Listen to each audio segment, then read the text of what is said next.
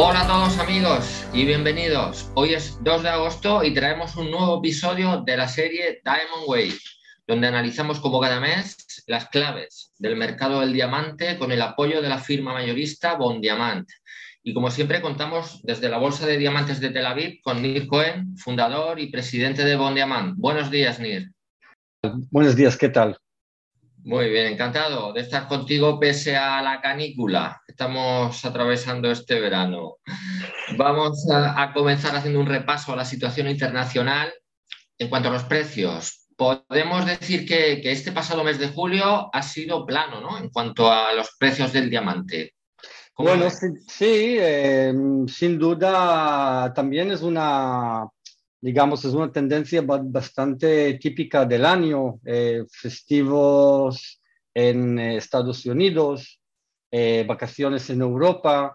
normalmente el comercio de la compra-venta está al nivel bastante bajo en esta época del año y es, y es lógico que, que frene tan, tanto, o sea, tanto la bajada como la subida.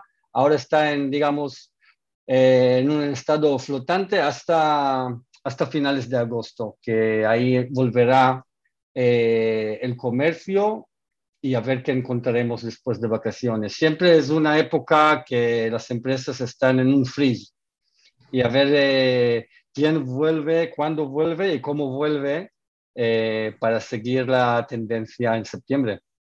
O sea que el mes de agosto también lo podemos decir que, quedará plano a nivel de variación de precios. Sí, yo, yo creo que sí, yo creo que sí. Eh, la bolsa también aquí en Tel Aviv cierra, en Amberes. Eh, yo creo que, que sí, no van a haber ninguna, ninguna turbulencia, digamos, en, eh, si no haya cualquier otra, digamos, otro, otro jugador de fuerza mayor y cosas así, yo creo que, que seguirá haciendo lo mismo, sí. Y hablando precisamente de eso, ¿no? de, de incidencias, Teniendo en cuenta las restricciones a la venta de diamantes rusos en bruto en, todo el mundo debido al conflicto en Ucrania, ¿cómo es que los precios no han, actuado al alza? Teniendo en cuenta que, Rusia produce en torno al 25-30% de la, de la oferta internacional de bruto. Yo creo que la, influencia de Rusia está todavía no ha, hecho em, o sea, sí que ha entrado con máxima fuerza y se nota la, la subida en los últimos, digamos, seis meses desde que comenzó eh, la guerra en Ucrania. Pero yo creo que todavía estamos, está, está para seguir, está para seguir. Se notaría cada vez, cada vez más se nota la escasez del bruto de Rusia, eh, la influencia de todo esto. Em, no me acuerdo si hemos hablado en el último capítulo Em, hay bastante producción en la India ahora que no le sale a cuenta ya con la, la, subida de los precios en el bruto. Las eh, fábricas eh, no les sale a cuenta seguir trabajando, despiden los trabajadores y cada vez más eh, cuesta, cuesta más producir el diamante. Han hecho como si fuera un tipo de huelga, ¿vale? Un tipo de huelga, han enviado a los trabajadores a casa porque ya no pueden pagar más el precio del bruto. Y ahora, mismo, y ahora mismo estamos todavía a la espera para ver qué pasa en septiembre, que va a ser un mes bastante eh, importante. Sí, no, de hecho, hablando de, hablabas de la India, hemos leído en algún medio internacional que que, hablaban de que el Banco Central de la India ha permitido que las empresas paguen en rupias los diamantes rusos. No sé si es cierto que hay de cierto en eso, que hay de... E, es cierto, o sea, sí que había una restricción de pagar solo en, en la moneda rusa y, y ahora India eh, ha pactado con Rusia que se podría pagar con la moneda hindú, pero estamos todavía hablando de, de producción muy, muy eh, digamos, secundaria, no son los productores eh, principales que están em, todavía produciendo diamantes bajo unas restricciones de Estados Unidos que no pueden utilizar y producir bruto que proviene de la Rusia. Así que todavía no, es el, eh, no son los grandes jugadores que pueden realmente aquí modificar influir sobre el, diamante. Así que todavía las, eh, las restricciones están que no se puede producir el diamante ruso para las grandes productoras y ahí está todavía el problema a nivel mundial con los precios. Y aunque, bueno, esto es una cuestión, hemos, hemos comentado en alguna ocasión, pero y aunque es muy pronto para hacer predicciones, eh, ¿qué pasará cuando todo ese stock acumulado de Rusia regrese al mercado? Sí, es una, es una duda que teníamos eh, hablando entre nosotros realmente. ¿Qué pasaría el día después del postguerra, digamos, cuando se acabe esta operación, esta guerra con Ucrania? Va a ser muy interesante si Al Rosa eh, o Rusia en sí em, asumiría la responsabilidad de no soltar toda la cantidad almacenada actualmente en, sus almacenes en Rusia y soltarlo en una vez al todo el mercado para aprovechar este precio muy alto, porque evidente, yo, estoy confío que todo lo que es el, si sueltan en una vez esta cantidad que están sacando eh, actualmente de las minas en una vez al mercado puede, puede influir significativamente el, al nivel del precio del diamante y puede afectar al nivel de una bajada importante. Si lo van a hacer en, en varias pautas eh, a medidas, como se hace, como tendría que ser, espero. es que no lo sé, es, muy, es una pregunta muy curiosa para ver si eh, Rusia al final soltaría todo el bruto al mercado en una vez o lo hará en una forma moderada, eh, porque eh, una, actitud, una actitud de, de, una forma u otra puede afectar bastante el precio del diamante. Claro, pero también al mismo tiempo les afectaría a ellos, ¿no? Porque no dejaría de ser un suicidio empresarial inundar el mercado para que se desplomen los precios? Bueno, em, por eso te lo digo, no estamos en, el board de Alrosa y no sabemos exactamente sus eh, estrategias, cómo sería, sino aprovechar el precio alto actualmente y soltar toda la cantidad, la cantidad del precio alto o seguir sacándolo poco a poco para no afectar al nivel mundial es muy difícil eh, y no sabemos. Pero es una, es una pregunta muy interesante. Sé que todavía es pronto.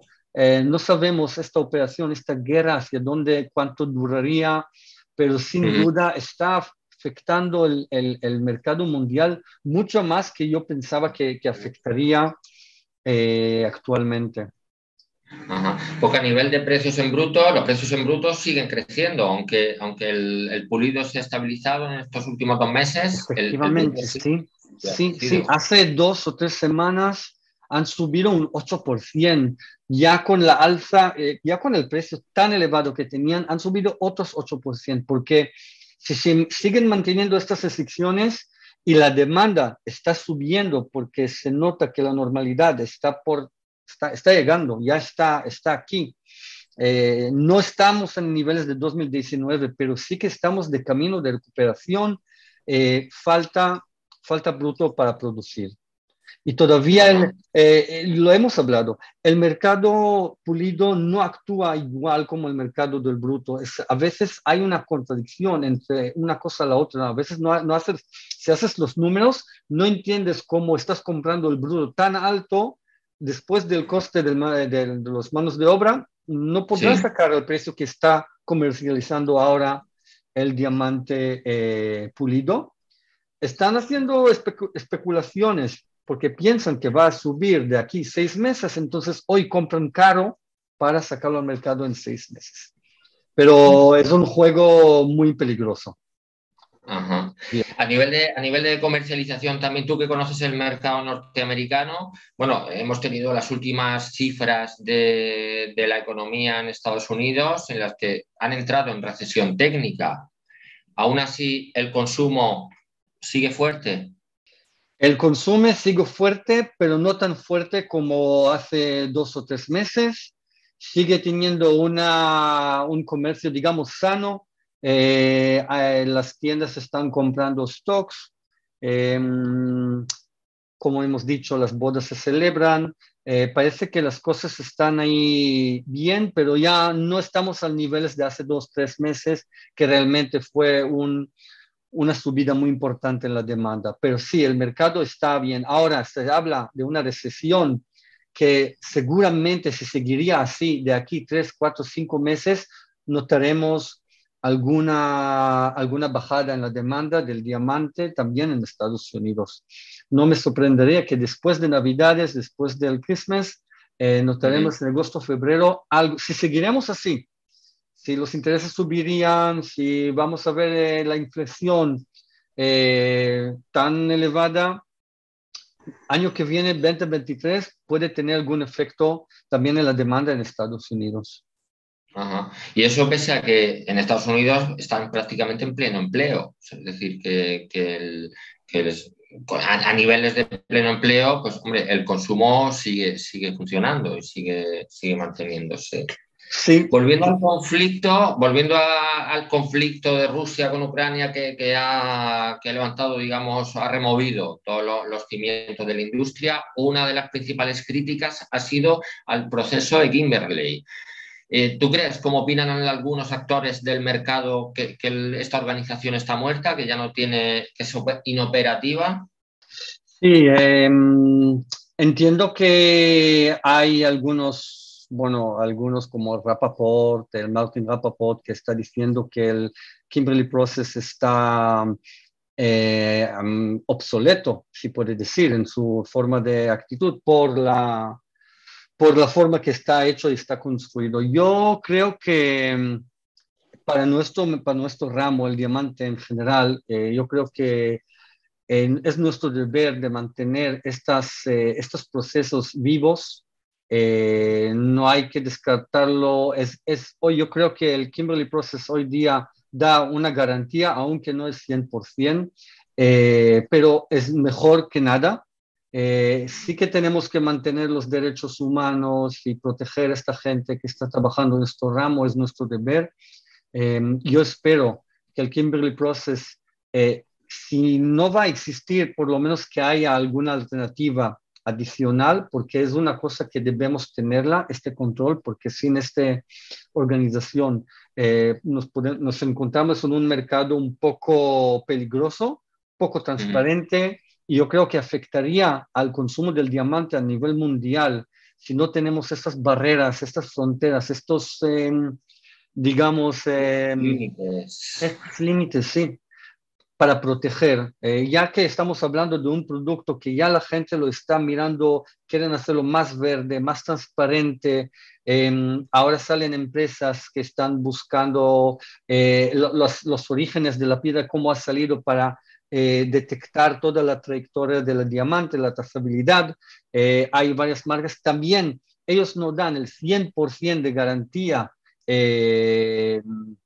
pero todo esto está, está muy bien para el mercado. Debemos eh, enseñar al cliente final una garantía que estamos tratando con un producto eh, legal, un producto bueno, eh, que realmente estamos hablando también de un producto muy caro. Y aquí la gente está mirando con mil ojos cada compra. Y sí que hay que darles suficientes garantías para estar tranquilos que han comprando un producto legal y bueno para dejarlo herencia, utilizarlo. Yo creo que... Efectivamente, es lo que, lo que te comentaba, que pese a que efectivamente el proceso Kimberley está teniendo más críticas de las que ya venía teniendo ¿no? en los últimos años, que se han acentuado con, con, con este tema del conflicto, hay alternativas que parten de empresas privadas, pero como tú dices, que tampoco son 100% Mm, no digo ya fiables, sino 100% trazables, que, pero que aún así son necesarias para que el mercado siga funcionando y siga generando esa confianza en el consumidor, que es de lo que se trata al final. Llegará, yo creo que llegaría, llegaría, yo creo que llegaría este momento que podamos controlarlo todo, aún no estamos, la tecnología está eh, de camino hasta este momento para controlar la piedra que salga de la montaña hacia el dedo hacia el anillo, hacia la joya. Estamos de camino, pero estamos en buen camino, se puede decir. Muy bien, después de esta panorámica internacional que como siempre nos trae NIR, aterrizamos en España y desde Barcelona tenemos a Sebastián Masana, director comercial de Bondiamant. Buenos días, Sebastián. ¿Qué tal? Buenos días. ¿Qué tal?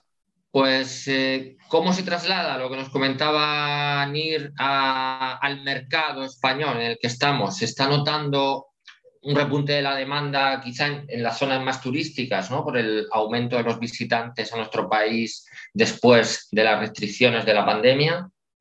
Sí, bueno, un poco tal como lo que hablabais vosotros, eh, se espera también que el, mercado americano estadounidense, tal con la paridad euro-dólar, parece que, puede atraer mm, un turista de, con, bueno, con, con expectativas de buenas compras. Entonces, eh, las expectativas son buenas, eh, es lo que hablábamos antes, stock hay, o sea que para el mercado americano es un buen momento de compras en España. Eh, todo es un 20% más barato para ellos prácticamente. Es un mercado que busca piedras de alto valor. Mm, la joyería española tiene buena fama, tiene prestigio y bueno, son clientes que buscan piedras grandes, tallas fantasía, fancies. Entonces, eh, es buen momento para este tipo de piedras eh, estar bien preparado. Aparte del mercado habitual, aparte de lo de cada año, digamos. y en cuanto al mercado, al consumo nacional, al mercado interno, ¿cuáles son los diamantes que más se están vendiendo en estas fechas o, qué calidades o si se está evolucionando el tipo de, de calidad?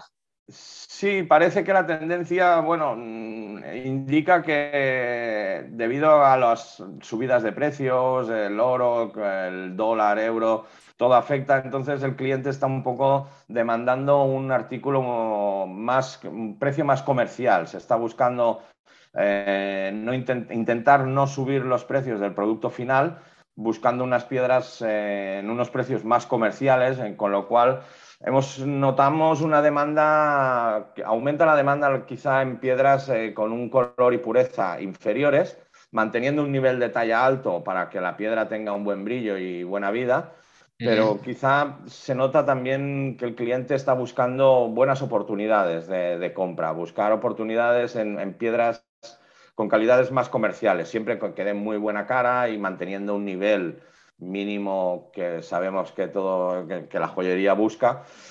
Y ahí se está notando, quizá en el producto de alto nivel, collection, BBS, en tallas, en buenas tallas, ahí se mantiene más estable porque es un, son joyerías ya de un alto nivel que, que, mantienen, tienen un, un, producto, bueno, es un producto que para ellos es básico y ahí se está manteniendo y un poco la tendencia parece que es esta. Y en España, bueno, ya sabes que en España estamos todos los días leyendo los periódicos anuncios de malas perspectivas para el otoño, para después del verano, que parece, parece que, es el último verano en nuestras vidas, ¿no?